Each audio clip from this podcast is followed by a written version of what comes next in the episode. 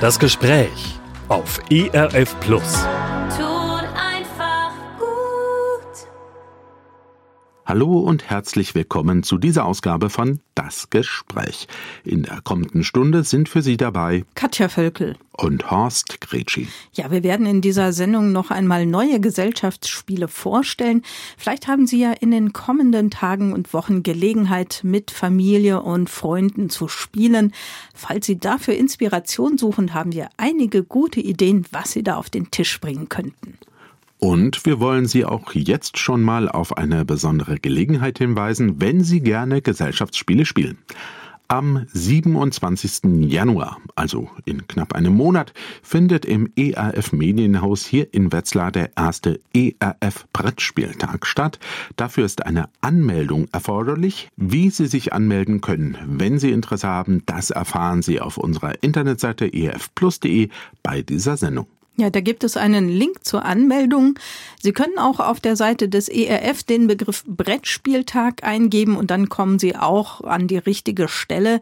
Also herzliche Einladung zum ERF Brettspieltag. Wir freuen uns auf Sie. So viel schon mal als Ausblick und nun zu den Spielen, die wir Ihnen heute vorstellen wollen.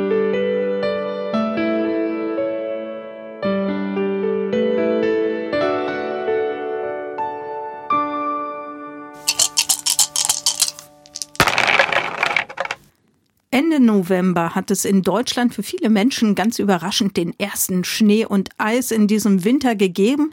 Und dann war es auch erstaunlich lange sehr winterlich mit Temperaturen um den Gefrierpunkt und darunter. Es gibt natürlich auch Gegenden in der Welt, wo Schnee und Eis gar nicht so selten sind. Und aus so einer Gegend stammt auch der Begriff Nunatak. Das Wort kommt aus der Sprache der Inuit und meint einen aus Eis herausgehauenen oder herausragenden Berggipfel. Und Nunatak heißt auch das Spiel, das wir Ihnen jetzt vorstellen, Horst. Ja, wie sich so ein Berggipfel aus dem Eis erhebt, so wird sich am Ende des Spiels eine Tempelpyramide auf unserem Tisch erheben. Wir bauen alle gemeinsam daran und doch auch gegeneinander, denn während des Baus und am Ende des Spiels gilt es möglichst viele Punkte zu holen. Dazu haben wir durchscheinende Eisblöcke und Bodenplatten.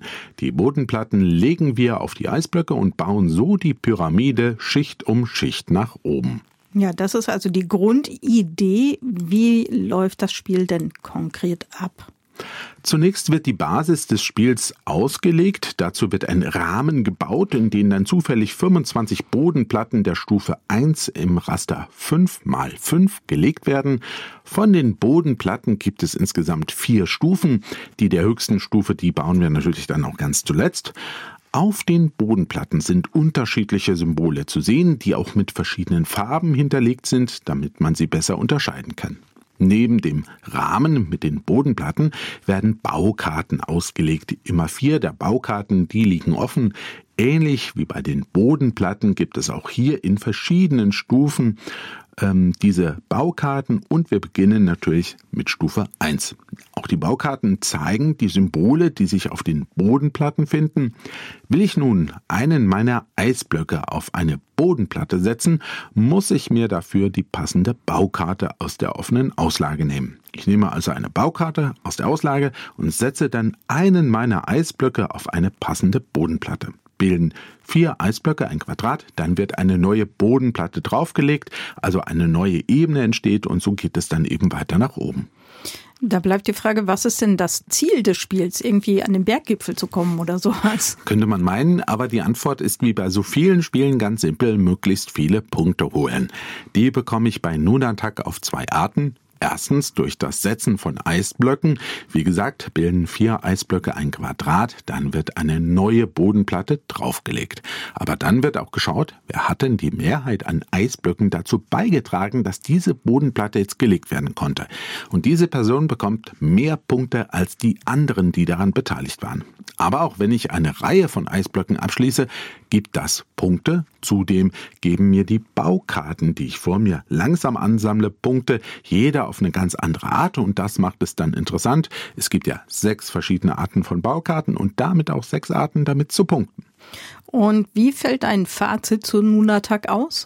Also Nunatak ist ohne Zweifel ein echter Hingucker, sieht einfach genial aus, wenn diese Eispyramide so auf dem Tisch langsam entsteht. Die Regeln sind im Grunde leicht, das Spiel auch relativ schnell erklärt und dennoch die richtige Baukarte zu wählen und meinen Eisblock an die beste Stelle zu setzen, ist eine ziemliche Herausforderung. Natürlich gehört auch ein wenig Glück dazu, dass die richtigen Baukarten dann gerade ausliegen, wenn ich sie brauche. Vor allem ist es aber diese Kombination so aus Bauen und Baukarten sammeln, die mich fasziniert. Das ist wirklich eine harte Nuss, die es zu knacken gilt. Da überwiegen dann doch Strategie und Taktik. Welche Baukarten will ich sammeln und lassen das die anderen am Tisch denn überhaupt zu? Und wie passt das zu meinen Bauvorhaben? Ne? Das muss ich alles sehr gut miteinander kombinieren. Was ich auch sehr schön finde, ist die Vielseitigkeit, mit der ich bei Nunatak Punkte sammeln kann. Sehr hilfreich sind da übrigens auch die Spielübersichten. Ich habe hier mal einen dabei, Katja, siehst du das alles aufgeführt. Mhm. Ähm, die Runden, was die einzelnen Karten machen, wie man Punkte sammeln kann, das finde ich sehr vorbildlich, sehr, sehr cool. Ähm, die Variante für zwei Spieler übrigens, die hat mich persönlich jetzt nicht so völlig überzeugt, ähm, aber das ist vielleicht auch nur so eine Geschmackssache. Da gibt es auch andere Meinungen dazu. Wie gesagt, ich finde, es ist ein wirklich cooles Spiel, ein gehobenes Familienspiel, das zu dritt oder viert so richtig viel Spaß macht und ähm, ja, bei dem man am Ende dann guckt und denkt, wow, das haben wir geschafft in dieser Runde. Nunatak ist im Kosmos Verlag erschienen. Autor ist Kane Klenko. Bis zu vier Leute ab zehn Jahren können etwa eine Dreiviertelstunde mit dem Bau der Eispyramide zubringen, ohne kalte Finger zu kriegen, hoffe ich mal. Das Spiel kostet 40 Euro und wie diese Eispyramide ausschaut, das können Sie sich auf dem Blog von Horst Kretschi mal anschauen. Den Link dazu gibt es auf erfplus.de.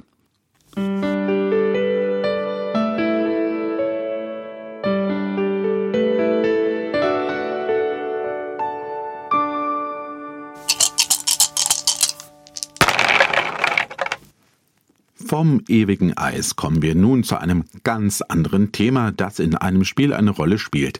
Die royale Thronfolge. Als letztes Jahr die Queen gestorben war, da war ja gleich klar, neuer König wird Charles. Die Thronfolge war eindeutig geregelt. Andere Leute kamen erst gar nicht in die enge Auswahl. Beim Spiel, das wir jetzt vorstellen, ist das ganz anders. Da dürfen sich alle um den Thron bewerben, also alle, die bei Kingscraft mitspielen. So heißt das Spiel nämlich und ja, jetzt erklären wir mal, wie Kingscraft funktioniert. Ja, also mal ganz grundsätzlich, Kingscraft ist ein Abenteuerspiel, das an Rollenspiele wie das Schwarze Auge zum Beispiel erinnert. Dabei basiert Kingscraft auf Karten und Würfeln. Wie bei jedem Abenteuerspiel braucht es erst einmal einen Charakter, den ich spiele. Da stehen bei Kingscraft sechs verschiedene Charaktertableaus zur Auswahl. Jeder Charakter hat leicht ab abweichende Werte und Fähigkeiten. Jedes Charaktertableau hat aber auch eine neutrale Seite, die wir für die ersten Partien Kingscraft nutzen können. Und auf der neutralen Seite haben dann alle Tableaus die gleichen Werte und Fähigkeiten. Ja, also solche Charaktertafeln kennt man ja aus ganz, ganz vielen Spielen. Du hast jetzt aber auch Karten und Würfel schon erwähnt. Was hat es denn damit auf sich? Ja, zum einen sind da Ausrüstungskarten, die Gegenstände zeigen von den Stiefeln bis zum Helm, von der Armbrust bis zum Kettenhemd, ähm, maximal acht Stück dieser Gegenstände kann ich dann gleichzeitig auf meinem persönlichen Tableau haben. Und diese Gegenstände verbessern natürlich meine Fähigkeiten. Zwei dieser Ausrüstungskarten bekomme ich schon mal am Anfang des Spiels und die restlichen Ausrüstungskarten liegen in drei langen Reihen in einer zentralen Auslage. Und um da dran zu kommen, muss ich gegen Monster kämpfen. Ja, und da spielen dann wiederum die Würfel eine Rolle und Aktionskarten. Naja, diese Aktionskarten, die sind ja so ein ziemlich zentrales Element dieses Spiels. Die müssen wir, glaube ich, näher noch erklären. Genau, wie du sagst, ein zentrales Element. Die Aktionskarten legen die Reihenfolge fest, wenn ich dran bin und was ich machen darf. Und alle haben das gleiche Set aus sieben Aktionskarten. Wir wählen gleichzeitig und geheim jeweils eine Karte aus und decken die dann gleichzeitig auf. Und dann wird eben geschaut, wer zuerst was macht. Zum Beispiel kann man gegen ein Monster der Stufe 1 kämpfen. Es gibt auch noch weitere Stufen dabei, sei an der Stelle erwähnt. Und der Kampf läuft dann eben über diese Würfel ab und das ist ziemlich einfach. Ich muss eigentlich einfach nur stärker sein als das Monster, also fast wie im wahren Leben sozusagen. Mhm. nur, dass es da äh, kein Würfelergebnis gibt, äh, wie hier, was ich dann zusammenzähle. Und ähm, im Spiel hier habe ich dann natürlich auch noch Modika die Modifikationen durch die Ausrüstungskarten. Wenn mein Wert jetzt höher ist als der des Monsters, dann habe ich gewonnen. Und wenn ich das Monster besiegt habe, äh, dann bekomme ich einen Gegenstand, zum Beispiel äh, der Stufe 1, wenn ich ein Monster der Stufe 1 besiegt habe. Und dadurch werde ich eben stärker und widerstandsfähiger. Und ich kann auch zwei Gegenstände einer Stufe zusammenschmieden, um einen besseren Gegenstand zu bekommen. Und dann kann ich wiederum stärkere Gegner angreifen. Also mein Ziel ist es jedenfalls, und darum geht es am Ende ja, den König oder die Königin zu besiegen, um dann selbst auf den Thron zu steigen. Ja, das klingt alles nicht allzu kompliziert. Was ist denn jetzt so deine Meinung zum Spiel Kingscraft so insgesamt gesehen? Ja, ich bin, beginne mal mit dem Look. Der gefällt mir wirklich sehr gut. Das ist, sind schöne Illustrationen und es ist eine gute Qualität des Materials. Die Schwierigkeitsstufe, in der ich Kingscraft spielen will, kann ich auch anpassen. Es gibt eben auch Charaktere mit unterschiedlichen Fähigkeiten, die ich spielen kann. Das finde ich schön. Das Spiel ist sehr taktisch. Wie lange verbessere ich mich und wann greife ich nach dem Thron? Da muss ich gelegentlich vielleicht auch mal gucken, was machen die anderen Spieler denn da. Aber es ist schon auch ein bisschen äh, Glückssache dabei, weil eben Würfel im Spiel sind und die fallen halt, wie sie wollen. Mhm. Es ist wirklich sehr interaktiv und es hat einen schönen Spannungsbogen. Kingscraft macht auf jeden Fall Laune und sorgt für Emotionen. Also mir macht das Spiel sehr viel Spaß und es kommt schon auch so ein Mittelalter-Abenteuergefühl auf. Also das gefällt mir schon. Vielleicht nochmal zum Thema glückslastig. Ähm, es ist natürlich teilweise dann auch so, dass es schon mal sein kann, dass jemand unmittelbar vor mir dann äh, Karten äh, abgreift, die ich eigentlich gerne haben wollte, um meine Ausrüstung zu verbessern. Also das kommt eben auch vor. Es ist ein gehobenes Familienspiel und auch für Leute geeignet, die viel spielen. Mhm. Auf jeden Fall ein Spiel, das für Stimmung sorgt. Also das haben wir festgestellt, weil eben auch Würfel dabei sind. Und es ist ein cooles Spiel. Absolut. Das Spiel Kingscraft ist bei Skellig Games erschienen. Es ist das erste Spiel von Autor David Kühn und für zwei bis vier Personen ab zehn Jahren gedacht. Der Kampf um den Thron dauert so knapp eine Stunde und kostet 45 Euro. Sie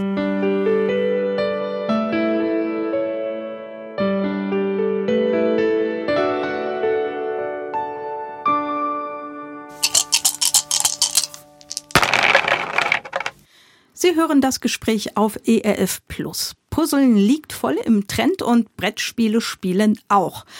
Warum also nicht beides kombinieren? In Moon River, dem neuen Spiel von Pegasus Spiele, geschieht genau das. Und der Name Moon River könnte Ihnen bekannt vorkommen. Der Film Frühstück bei Tiffany ist ein Klassiker.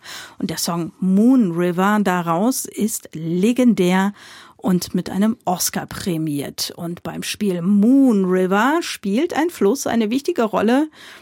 Wir erklären, worum es geht. Ähm, Rost, wolltest du noch mal den Moon River anstimmen oder? Nein, das, das äh, mache ich jetzt mal nicht. Na gut, dann das, erzähl uns äh, einfach, worum es geht. Erspare ich uns jetzt mal. Gut. Ich bin mir auch ziemlich sicher, dass sich vielleicht die Autoren hier haben inspirieren lassen durch den Film und den Namen, aber ich weiß es auch nicht. Also, was mache ich bei Moon River? Ich puzzle mir eine Ranch zusammen und zwar aus Plättchen, die wie Dominosteine aussehen. Und diese Dominosteine, die muss ich vorher auch erst noch zusammenpuzzeln. Aber erstmal nacheinander. Zu Beginn des Spiels bekommen zunächst alle einen sogenannten Startbereich, mit dem es losgeht. Hier gibt es jeweils drei Felder, auf die Puzzleteile, im Spiel werden die Parzellen genannt, abgelegt werden können.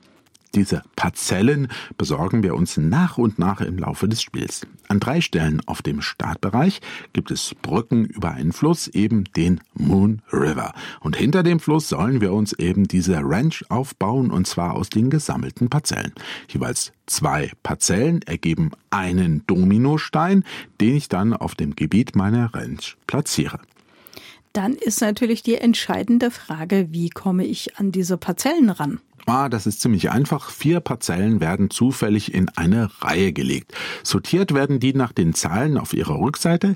Die Parzellen zeigen verschiedene Landschaften. Ich muss mich für ein Plättchen, für eine Parzelle entscheiden und meine Spielfigur draufsetzen. Dann werden vier weitere Parzellen zufällig aufgedeckt und ausgelegt, eben auch wieder sortiert nach der Zahl auf der Rückseite.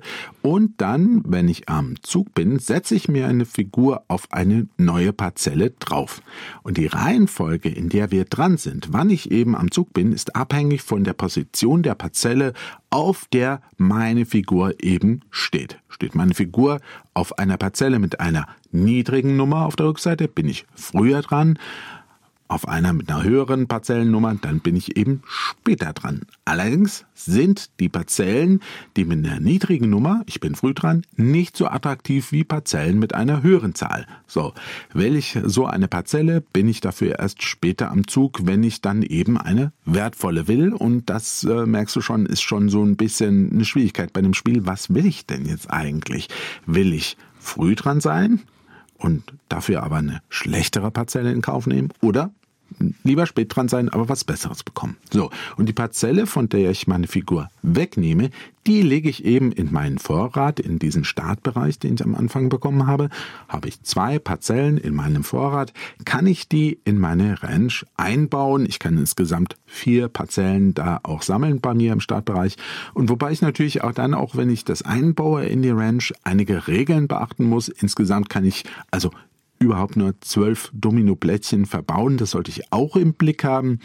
Und äh, das geht eben nicht unendlich, sondern relativ zügig. Hm. Also wir bauen eine Ranch aus gepuzzelten Domino-Plättchen. Nur, warum tun wir das überhaupt? Das haben wir jetzt noch nicht so ganz geklärt. Ich meine, Domino kann man ja auch so spielen. Ja, sieht alles wunderbar hübsch aus. Warum mache ich das eigentlich alles? Also Ziel ist es, möglichst große zusammenhängende Gebiete mit gleichen Landschaften zu bauen. Also im Grunde viele Parzellen der gleichen Landschaft direkt nebeneinander zu haben und die miteinander dann auch zu verbinden. Ne? Das muss so eine große Fläche ergeben. Ja, und diese Gebiete erhalten ihren Wert aber erst durch Rinder, die auf den Parzellen in dem Gebiet dann auch stehen. Je mehr Rinder ich habe, umso besser. Also wenn ich zum Beispiel ein Gebiet habe, das aus äh, fünf Parzellen Lehm besteht und ich habe da auf jeder einzelnen Parzelle auch ein Rind, wären das fünf mal fünf, 25 Punkte. Das wäre sehr wünschenswert. Und äh, so bekomme ich dann auch überhaupt Siegpunkte bei diesem Spiel und auf keine andere Art und Weise. Naja, fast. Es gibt nämlich auch Parzellen, wo Personen ins Spiel kommen. Manche dieser Personen erlauben es mir, bei anderen Leuten Rinder zu stehlen. Du merkst, Rinder sind sehr wichtig. Oha. Ist ja, Ja. auch eine Ranch. Ne? Außerdem finden sich noch Symbole auf den Landschaften, Gold Nuggets und auch Biber und auch die bringen mir Punkte ein. Und es gibt eben Möglichkeiten, diese nochmal zu multiplizieren durch entsprechende Personen. Wie gesagt, ähm, durch Rinder auf Landschaften kriege ich Punkte.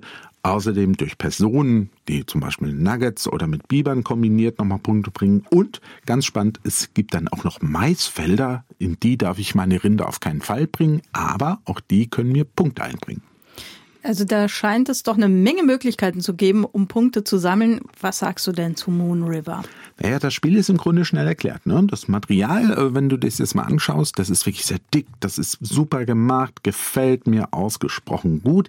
Die Spielidee, die ist bewährt, denn Moon River knüpft an diese erfolgreiche King Domino Reihe an, steht auch tatsächlich hier drauf auf der Spielanleitung ein King Domino Spiel, ja, steht auch auf der Schachtel, wenn ich es richtig im Blick habe, na, irgendwo steht's.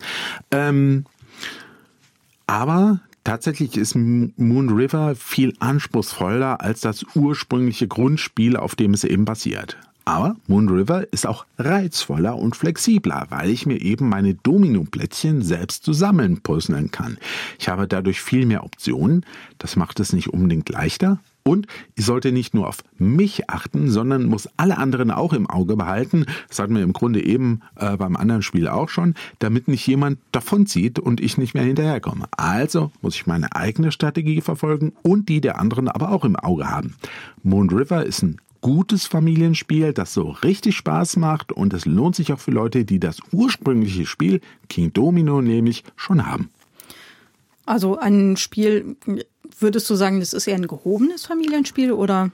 Ja, irgendwo dazwischen. Also Hm. äh, für Familien, die schon häufiger mal gespielt haben. Ja, Moon River. Es stammt von den beiden Autoren Bruno Catalla und Johann Servais und ist bei Pegasus Spiele erschienen. Es ist für zwei bis vier Leute ab acht Jahren gedacht. Es dauert gut eine Dreiviertelstunde und kostet rund 35 Euro.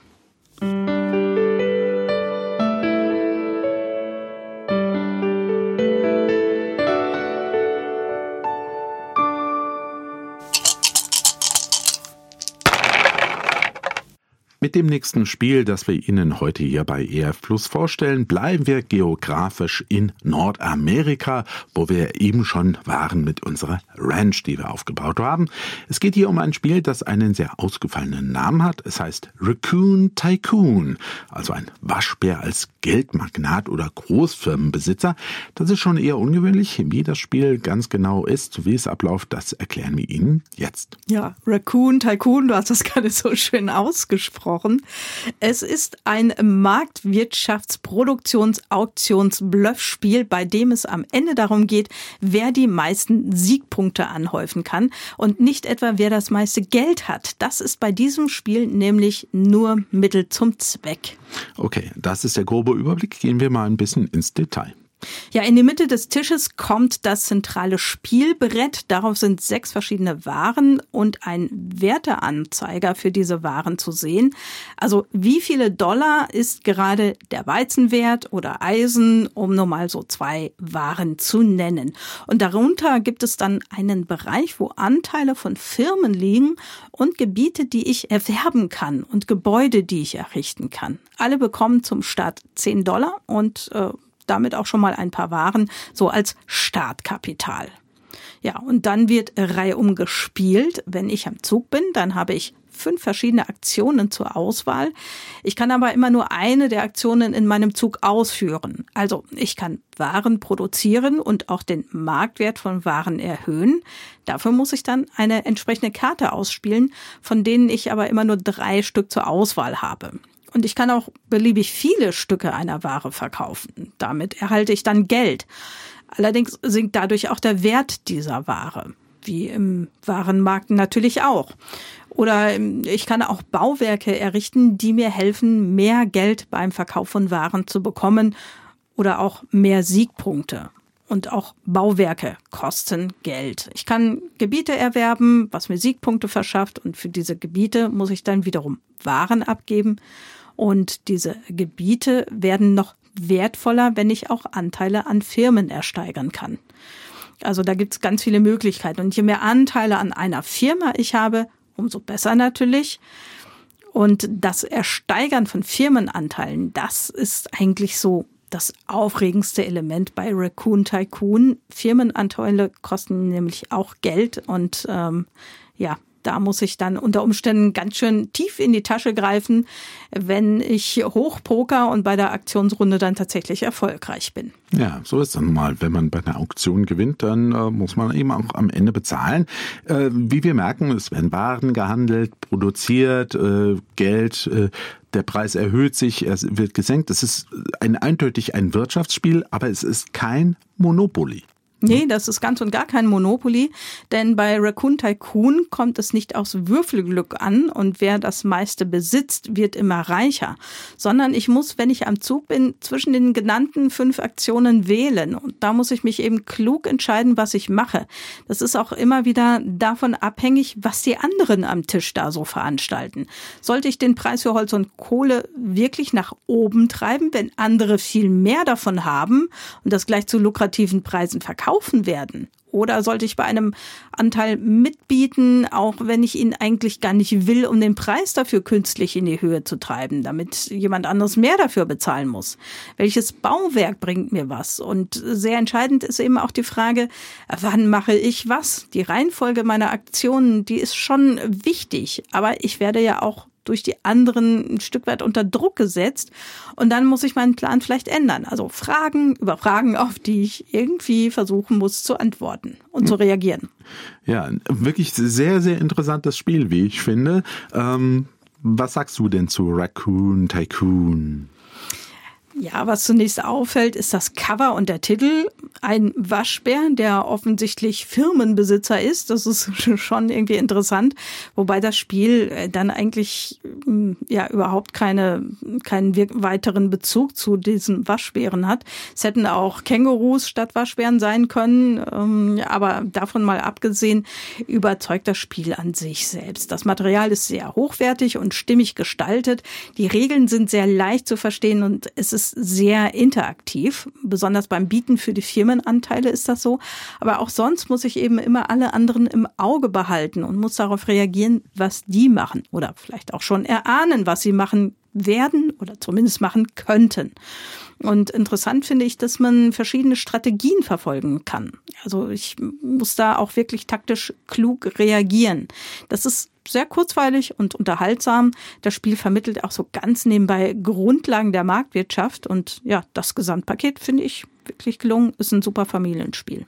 Ja, also es ist auch gar nicht so kompliziert, wie man zunächst denkt, durch diese ganz klar strukturierten Aktionen, die es gibt. Und man kann ja immer nur eine Sache machen und eben, ja, gucken. Es, es, äh, es liegt auch immer alles offen auf dem Tisch. Das finde ich auch sehr spannend. Es gibt keinen Sichtschutz. Ne? Also man sieht im Grunde, was haben die anderen für Waren, was haben die für Gebäude, wie viel Geld haben die, so grob kann man es ja. erahnen. Ah, das finde ich auch ganz, ganz spannend. Ja, das Spiel Raccoon Tycoon ist beim Piatnik Verlag erschienen. Autor ist Glenn Drover. Zwei bis fünf Leute ab zehn Jahren können gut eine Stunde mit diesem Spiel verbringen. Der Preis liegt bei so rund 28 Euro. Und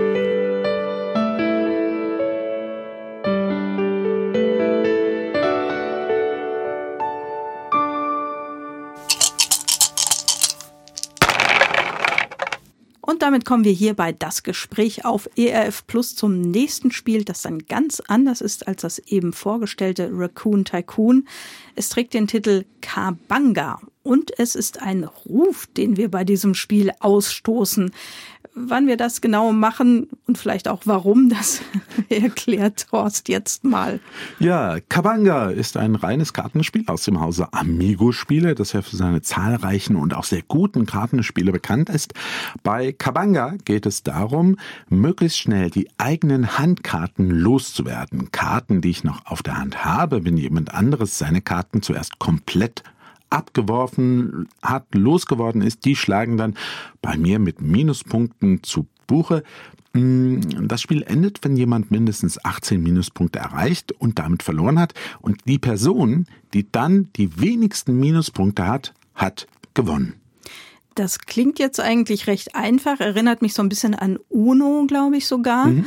Äh, ja, jetzt erklär mal, mm, wie das konkret denn abläuft. Naja, es gibt vier Farben und Karten mit den Werten 1 bis 18 in jeder von diesen vier Farben.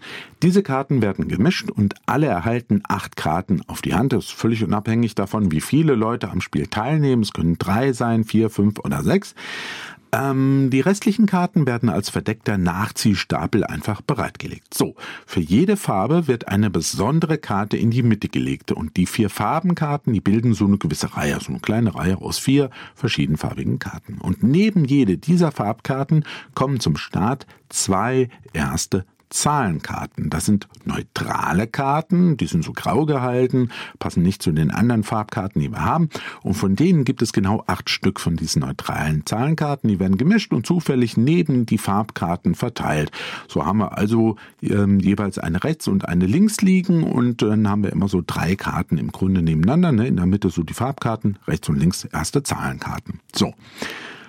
Ähm, und auch diese neutralen Karten, die zeigen so einzelne Zahlenwerte zwischen eben 1 und 18.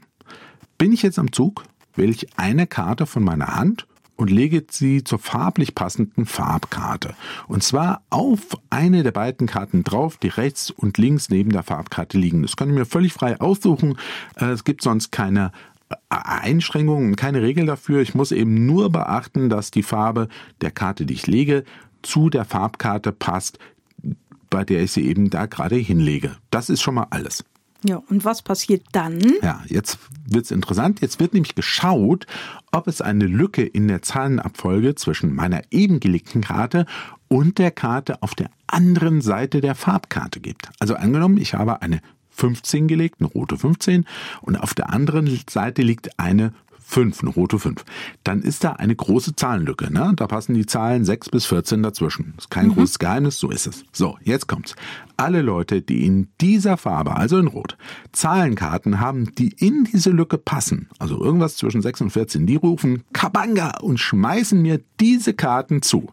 Ja, die Karten, die nehme ich dann nicht auf die Hand, sondern diese mir zugeworfenen Karten, die lege ich zur Seite und muss vom allgemeinen Nachziehstapel so viele Karten ziehen, wie da eben geflogen gekommen sind.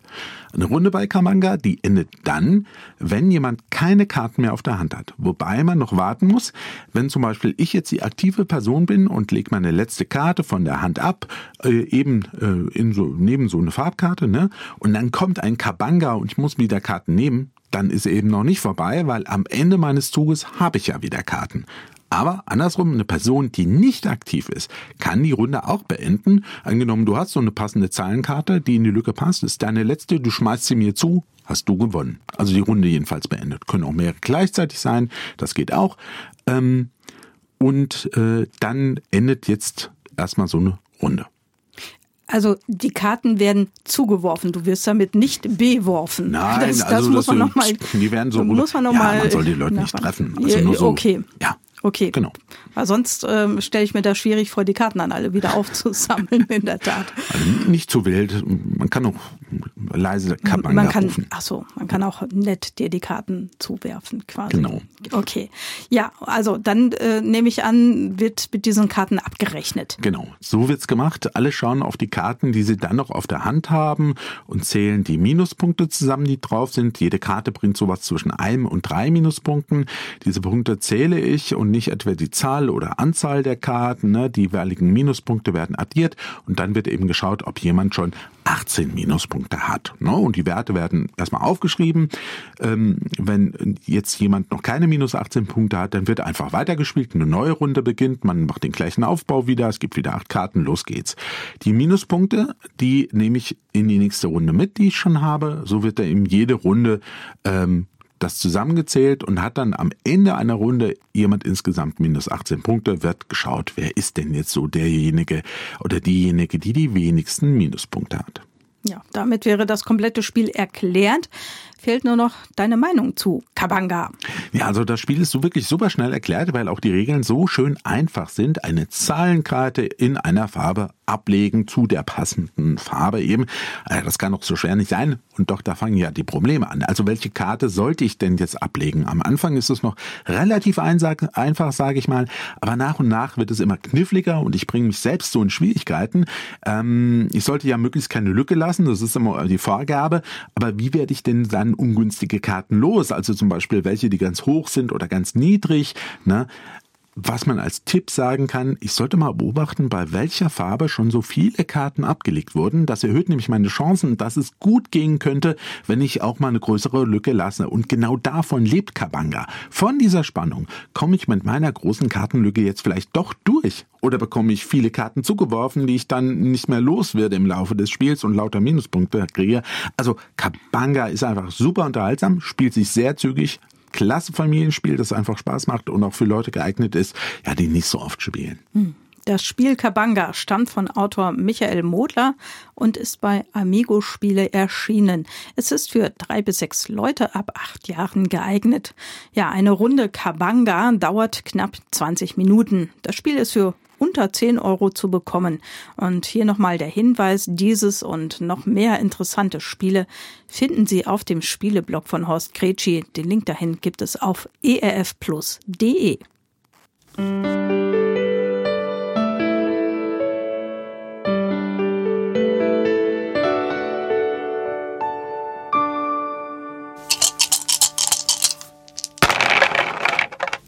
Es gibt ja Spiele, da sagt oft der Titel schon, worum es in dem Spiel denn eigentlich so geht. Bei dem Titel Volles Fass voraus ist das jetzt nicht sofort so eindeutig. Es könnte hier um Weinanbau gehen oder um Whiskyproduktion oder auch um Ölfässer, die man irgendwo hinbringen muss, ist aber alles nicht der Fall. Denn hier bei Volles Fass voraus geht es um Schiffe und es geht um Handel und äh, Piraten kommen auch noch vor. Und um was es sonst noch geht, das erklären wir jetzt mal genauer. Ja, bei Volles Fass voraus geht es natürlich darum, so ganz in guter Händlertradition möglichst viele Goldmünzen zu holen. Und das geht, indem ich mit meinem Schiff von Hafen zu Hafen fahre und dort Fässer auflade und auch wieder entlade und dafür natürlich dann auch äh, Geld bekomme. Das ist mal so die Grundidee. Ja, und da stellt sich dort gleich die spannende Frage, wie komme ich denn so von Hafen zu Hafen? Das ist eigentlich ganz simpel. Wir starten alle gemeinsam im Hafen der größten Insel. Von West nach Ost platzieren wir unsere Schiffe im Hafenbecken. Und wer sein Schiff am weitesten westlich festgemacht hatte, der segelt dann zuerst in den nächsten Hafen und entscheidet sich dort für einen der vier Liegeplätze. Und so folgen dann alle anderen, bis auch die Person ihr Schiff bewegt hat, die den östlichsten Liegeplatz hatte. Es wird also nicht reihe umgespielt, sondern alle ziehen nach der Position ihres Schiffes im Hafen. Mhm. Also, das ist schon ein Spiel, wo man gucken muss, wo man landet. Und deshalb sage ich, aber da will ich doch wahrscheinlich immer den westlichsten Liegeplatz, also diese Position 1, um dann immer auch als Erster agieren zu können, oder? Würde man wohl so machen, wenn das immer der lukrativste Platz wäre. Tatsächlich ist es natürlich nicht so. Wer den Platz wählt, der zuletzt am Zug ist, bekommt die besseren Dinge. Der erste Platz ist oft mit einem Nachteil verbunden, den man nur dann in Kauf nimmt, wenn man vorausschauend schon auf den übernächsten Hafen oder sogar noch weiter blickt. In den Häfen kaufen wir Fässer, die wir dann später in anderen Häfen zu besseren Preisen wieder loswerden. Hoffentlich jedenfalls. Denn nicht nicht auf jeder Position kann ich Fässer kaufen oder verkaufen. Und dann gibt es noch die Regel, dass Fässer nur dann vom Schiff runtergenommen werden dürfen, wenn der Weg sozusagen frei ist und keine anderen Fässer im Weg stehen. Also muss ich auch da planen. Und Matrosen und Schatzkarten, die gibt es dann auch noch und Stürme und ja, was so alles dazugehört. Ja, und wir haben da ganz wunderbare, ich sag's mal so, äh, Bordkarten, die so den äh, Deckbereich zeichen, äh, zeigen von, von so einem Schiff, wo auch schon so markiert ist, wo man seine Fässer draufstellen darf. Und ähm, das ist gar nicht so einfach, diese Fässer da wieder runterzukriegen, wenn man die mal geladen hat. Denn es gibt Fässer in verschiedenen Farben und die sind auch unterschiedlich viel wert. Also das ist schon äh, eine gehörige Portion an Planung. Ähm, deine Meinung zu volles Fass voraus? Ja, das Spiel ist erfreulich eingängig, die Regeln sind schnell erklärt. Was aber einen Moment braucht, das sind so die unterschiedlichen Symbole in den Häfen und dann die verschiedenen Matrosenkarten. Ähm, das muss man sich schon genau angucken. Mhm. Aber alles ist auch in der Spielanleitung sorgfältig und verständlich erklärt. Da bleiben eigentlich keine Fragen offen. Und doch muss ich mich ständig fragen, was ist denn jetzt gerade klug zu tun? Und nur wenn ich an der letzten Position im Hafen sitze, muss ich mir darüber keine Gedanken machen, weil ich dann ja keine Wahl habe. Und äh, ja, immerhin kann ich aber auch schon sehen, was mich in den kommenden Häfen bis zum Spielende erwartet. Also da kann ich dann ein bisschen zumindest planen. Aber ob meine Pläne dann wirklich aufgehen, das steht natürlich auf einem anderen Blatt. Da die Häfen variabel in den Spielplan eingesetzt werden, gleicht auch kein Spiel dem anderen. Also volles Fass voraus ist kurzweilig, sehr schön gestaltet, ein solides Familienspiel mit einem coolen Thema. Und übrigens zu dem Thema Fässer abladen. Es gibt tatsächlich auch Möglichkeiten, Fässer mal zu verschieben und die Position zu ändern. Das ist auch äh, dann wieder so ein, so ein nettes Ding damit wieder drin in dem Ganzen. Wenn man die passenden Matrosenkarten dafür hat, das muss man Richtig. sagen. Also die, da können schon noch so ein paar interessante Karten kommen, mit denen man zum Beispiel auch den Stürmen trotzen kann, wenn man die richtige Matrosenkarte hat. Ähm, ich finde, es auch sehr, sehr schön gemacht. Also es ist ein typisches, ich sage jetzt mal einfach so ein typisches Zochspiel, wo man drauf guckt und sagt, ah ja, das ist ein schönes Familienspiel. Ja, volles Fass voraus ist, wie gesagt, im Zoch Verlag erschienen. Autor ist Gian Simone Migioni. Zwei bis vier Händler ab zehn Jahren können rund so eine Dreiviertelstunde damit zubringen, von Hafen zu Hafen zu fahren, ihre Fässer draufzuladen aufs Schiff und wieder runterzuladen. Und das Ganze kostet dann so um die 30 Euro.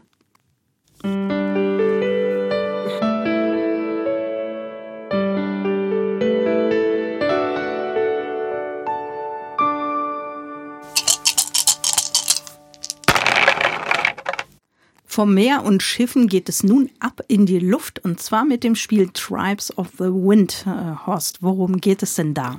Naja, ist ja inzwischen ein beliebtes Setting so in der Popkultur. Wir befinden uns in der Zukunft und die Natur ist zerstört. Auch Tribes of the Wind malt so eine, so eine Zukunft aus.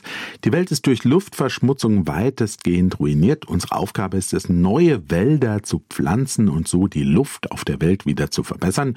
Und ja, fünf Dörfer sollen wir auch noch gründen. Dafür führt jede und jeder von uns einen Stamm an, der hoch in den Lüften in Baumkronen lebt und daher jetzt auch der Titel Tribes of the Wind. Ja, und wie funktioniert dieses Spiel jetzt? Ja, und zunächst einmal bekommen alle hier ein persönliches Tableau. Fünf verschiedene Tableaus stehen da zur Auswahl. Jedes Tableau ist zudem mit einem Charakter verbunden, der individuelle Fähigkeiten besitzt. Um welche davon freizuschalten, müssen wir dann bestimmte Bedingungen noch erfüllen. Eine der beiden Bedingungen hat immer auch mit dem Legen von Waldplättchen auf unserem persönlichen Tableau zu tun. Und dafür haben wir auf diesem Tableau eben ein Areal von drei mal vier Feldern zur Verfügung. Ja, leider gibt es auf sehr vielen dieser Felder Luftverschmutzung in Form von roten Markern oder Feldern, auf denen sich solche Marker befinden. Da können wir halt noch keine Waldplättchen legen. Also müssen, müssen diese Marke erstmal runter, die Luftverschmutzung muss beseitigt werden. Und wenn wir dann mit Hilfe von Wasser ein Waldplätzchen erfolgreich an ein bereits gelegtes Waldplätzchen angelegt haben, ja, dann können wir auch noch ein Dorf darauf bauen und dafür aber benötigen wir wiederum Personal. Die werden hier Windreiter genannt. Sieben dieser hilfreichen Figuren, die befinden sich schon mal zu Beginn des Spiels auf unserem Tableau, das ist schon mal ganz gut. Waldplätzchen, die liegen jeweils vier in einer offenen Auslage zur Auswahl. Daneben auch noch vier Dorfkarten, von denen ich eine wählen kann, wenn ich denn ein Dorf gebaut habe. Ja, und dann liegen dort auch noch Elementkarten aus. 80 Stück dieser Karten gibt es in vier Farben. Und über diese Elementkarten wird Tribes of the Wind dann auch gesteuert. Ja, ganz genau, denn fünf der Elementkarten erhalte ich schon mal zu Beginn des Spiels und stelle sie in meinen Kartenhalter. Da gibt es so einen schönen langgezogenen Kartenhalter. Kann man sich vorstellen, wie so ähnlich bei Scrabble. Ne? So. Die Rückseite der Karte zeigt die Farbe der Karte auch für alle anderen Spieler an und das ist wichtig für das Ausspielen meiner eigenen Karten, die auf der Vorderseite immer so eine Aktion zeigen. Ja, und bin ich nämlich am Zug, kann ich eine Elementkarte ausspielen und ihre Aktion ausführen und nutzen. Und diese Aktionen der Elementkarten erlauben mir zum Beispiel ein neues Waldplättchen zu legen oder meine Windreiter zu bewegen, Wasser zu sammeln oder Luftverschmutzung zu entfernen. Ja, aber ob ich eine Karte überhaupt ausspielen kann, das hängt jetzt aber von den Farben meiner eigenen Karten und auch von den Farben der Karten der anderen Leute zusammen, die neben mir äh, sitzen. Ja, sind die Farben nämlich nicht passend, die die haben, kann ich eine Karte nicht spielen oder nicht so stark, wie es zum Beispiel möglich wäre. Bin ich völlig unzufrieden mit meinen Elementkarten, kann ich als zweite Aktionsmöglichkeit in meinem Zug auch drei Elementkarten einfach so abwerfen und dafür eine von vier Tempeln platzieren. Und diese Tempel, die stehen am Rande meines Tableaus und ermöglichen mir für jeden platzierten Tempel einen anderen Bonus. Und als dritte Aktionsmöglichkeit kann ich auf einem Waldplätzchen ein Dorf bauen und dafür müssen abhängig vom Waldplätzchen zwei bis vier meiner Windreiter, die habe ich ja schon erwähnt, diese hilfreichen Genossen, auf dem entsprechenden Waldplätzchen stehen. Habe ich ein Dorf gebaut, kann ich auch noch versuchen, Dorfkarten zu erfüllen. Neben Siegpunkten für erfüllte Dorfkarten gibt es noch Punkte für platzierte Tempel, für gebaute Dörfer, für gelegte Waldplätzchen und von Luftverschmutzung befreite Felder. Und am Ende, die Person, die als erste ihr fünftes Dorf gebaut hat, läutet das Spielende ein. Und nachdem alle dann nochmal so die Chance hatten, Aktionen auszuführen, dann endet auch Tribes of the Wind und dann werden so die gesamten Siegpunkte zusammengezählt. Wer dann die meisten hat, hat gewonnen. Muss übrigens nicht zwangsläufig die Person sein, die das Spielende eingeläutet hat. Ja, was jetzt noch fehlt, ist dein Fazit. Da hast du es ja schon gemerkt, es gibt eine ganz schön viele Wege hier bei diesem Spiel Punkte zu es sammeln. Klingt komplex. Ja, es ist komplex. Also Tribes of the Wind ist ein sehr schönes und interessantes Spiel, auch wenn das Setting Umweltzerstörung und Wiederaufbau der Natur nicht wirklich so rüberkommt. Ne? Also es hätte auch was ganz anderes sein können. Und dennoch, das Spiel gefällt mir, vor allem wegen dieser ja, passiven Interaktion zwischen den Leuten am Tisch. Eigentlich spielen alle für sich, man kann nur sagen, ne, so ein solitäres Spiel und doch beeinflussen die Karten, die die anderen haben, auch meine Möglichkeiten und in Entscheidungen, die ich im Spiel treffe und umgekehrt ist es aber auch. Na, was ich mache, hat Auswirkungen auf dich. Ja. Mhm. Vorausplanen ist da aber nur bedingt möglich, weil die Karten nach jedem Zug eben andere sind, bei mir und den anderen. Das heißt auch, dass ich sehr flexibel sein muss und taktisch spielen. Das kann aber zu Wartezeiten führen. Na, das kommt auch noch dazu. Ist aber auch sehr reizvoll insgesamt. Ne? Eine Stärke von Tribes of the Wind ist es, dass ich eigentlich immer was machen kann. Dazu kommt, dass es viele Möglichkeiten gibt, Punkte zu sammeln, habe ich ja gleich am Anfang erwähnt. Gut finde ich, dass an der Unterseite des Tableaus, das ich habe, zu sehen ist, wofür es denn am Ende des Spiels alles so Punkte geben wird. Also da kann ich mich ein bisschen orientieren. Die unterschiedlichen Charaktere, die mit den verschiedenen Tableaus verbunden sind, die sind gut austariert und sehr reizvoll, also da hat keiner irgendwie einen Vorteil. Was ich aber vermisse, das ist so eine Kurzübersicht, die ich neben mich legen kann, um diese verschiedenen Symbole im Blick zu haben. Von den Symbolen gibt es nämlich eine ganze Menge, ist ja völlig klar bei dem, was ich schon alles erklärt habe. Mhm. Ne? Und die meisten sind auch selbsterklärend, aber eben nicht alle. Na, und dann sitzt man da und denkt, okay, was hat das Symbol jetzt nochmal zu bedeuten?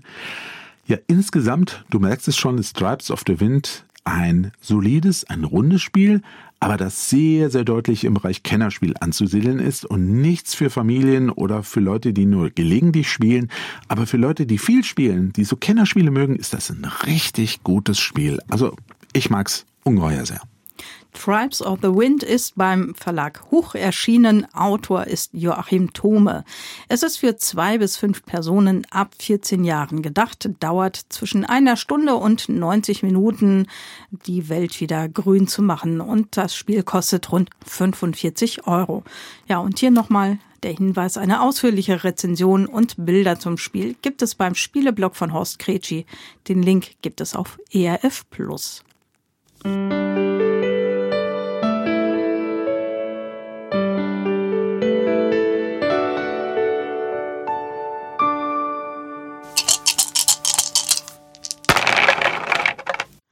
Und damit kommen wir auch schon zum letzten Spiel, das wir Ihnen heute bei Das Gespräch vorstellen. Es ist tatsächlich das erste Kinderspiel in dieser Sendung und es heißt Eis am Ziel. Dabei geht es aber nicht um Speiseeis, sondern um Eis am Südpol. Horst, erklär doch mal, was es mit Eis am Ziel auf sich hat. Ja, so ein bisschen Speiseeis kommt schon drin vor. Also wir sind Pinguine, ja, und versuchen von der Eisscholle, auf der wir jetzt sitzen, möglichst schnell zur Eisscholle mit Eddies Eismobil zu kommen, also doch Speiseeis da. Zwischen uns und dem Ziel liegen sieben andere Eisschollen, die es zu überwinden gilt. Und das ist so ja die Grundidee des Spiels. So, okay. Und wie kommen wir jetzt von der einen Eisscholle zur anderen? Ja, jeder von uns wählt zunächst mal fünf Pinguine in einer Farbe und setzt die auf die Starteisscholle. Dann gibt es einen großen Stapel mit Eisschollenkarten, der wird verdeckt gemischt und sieben Karten werden dann offen neben diese Starteisscholle gelegt. Und am Ende der Reihe wird dann die Eisscholle mit Eddies Eismobil gelegt. Das ist so der Aufbau. Alle anderen Eisschollenkarten werden als verdeckter Nachziehstapel bereitgelegt. Bin ich an der Reihe, ziehe ich eine Karte von diesem Eisschollenkartenstapel. Und das kann jetzt eine einfache Eisschollenkarte sein oder eine Aktionskarte.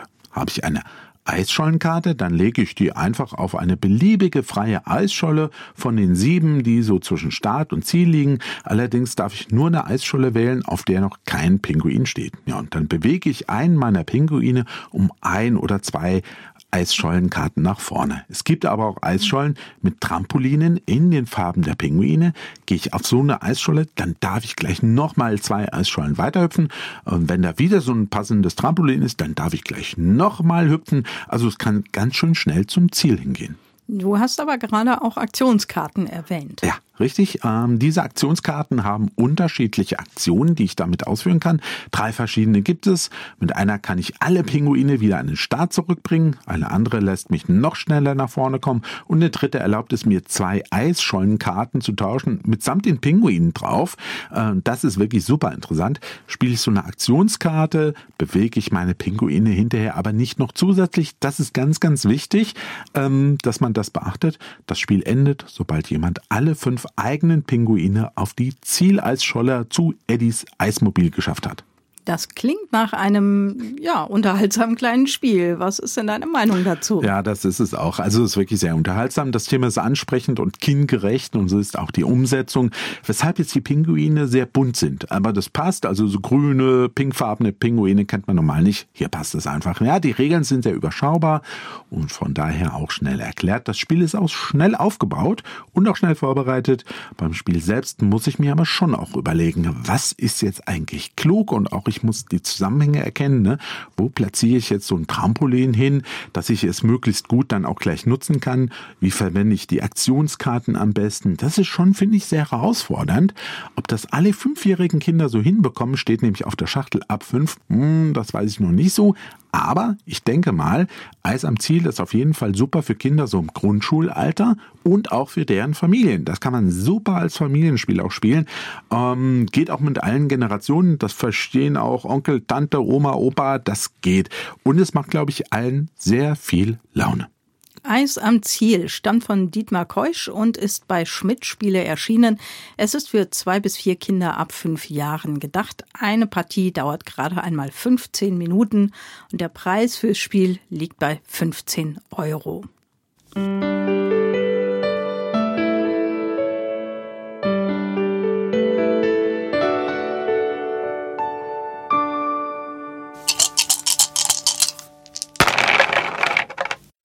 Das war's für heute hier bei Das Gespräch auf ERF Plus. Wie immer können Sie Bilder und ausführliche Rezensionen der Spiele auf meinem Spieleblog finden. Für jedes Spiel gibt es einen eigenen Link auch auf erfplus.de. Ja, und wenn Sie auf den Blog gehen, da gibt's noch ganz viele Spiele. Schauen Sie mal durch, ob sich was Passendes für Sie findet. Ja, und jetzt haben wir noch einen wichtigen Termin für Sie. Am 27. Januar findet hier im ERF Medienhaus in Wetzlar der erste ERF Brettspieltag statt. Wenn Sie Spaß an Spielen haben, dann kommen Sie doch vorbei. Es ist allerdings dafür eine Anmeldung erforderlich und das geht online. Den Link zur Anmeldung finden Sie auf erfplus.de unter dieser Sendung. Also am 27. Januar 2024 ERF Brettspieltag. Seien Sie einfach dabei. Genau, haben wir ganz am Anfang schon mal gesagt bei dieser Sendung. Das wollten wir jetzt am Ende auch nochmal wiederholen. Herzliche Einladung. Wollen Sie Spaß haben wollen? Sie treffen uns da auch übrigens, ne? Also ich, ich bin da. Ja, ja, wir sind da auf jeden Fall. Wir freuen uns auf Sie. Und wir melden uns dann auch wieder im Februar hier bei das Gespräch mit neuen Spielen. Bis dann verabschieden sich und wünschen Ihnen auf jeden Fall einen guten Start ins neue Jahr. Horst Gretschi und Katja Völkel. Das war ERF Plus, das Gespräch. Weitere Informationen sowie den Download zu dieser Sendung finden Sie in unserer Audiothek unter erfplus.de. ERF Plus.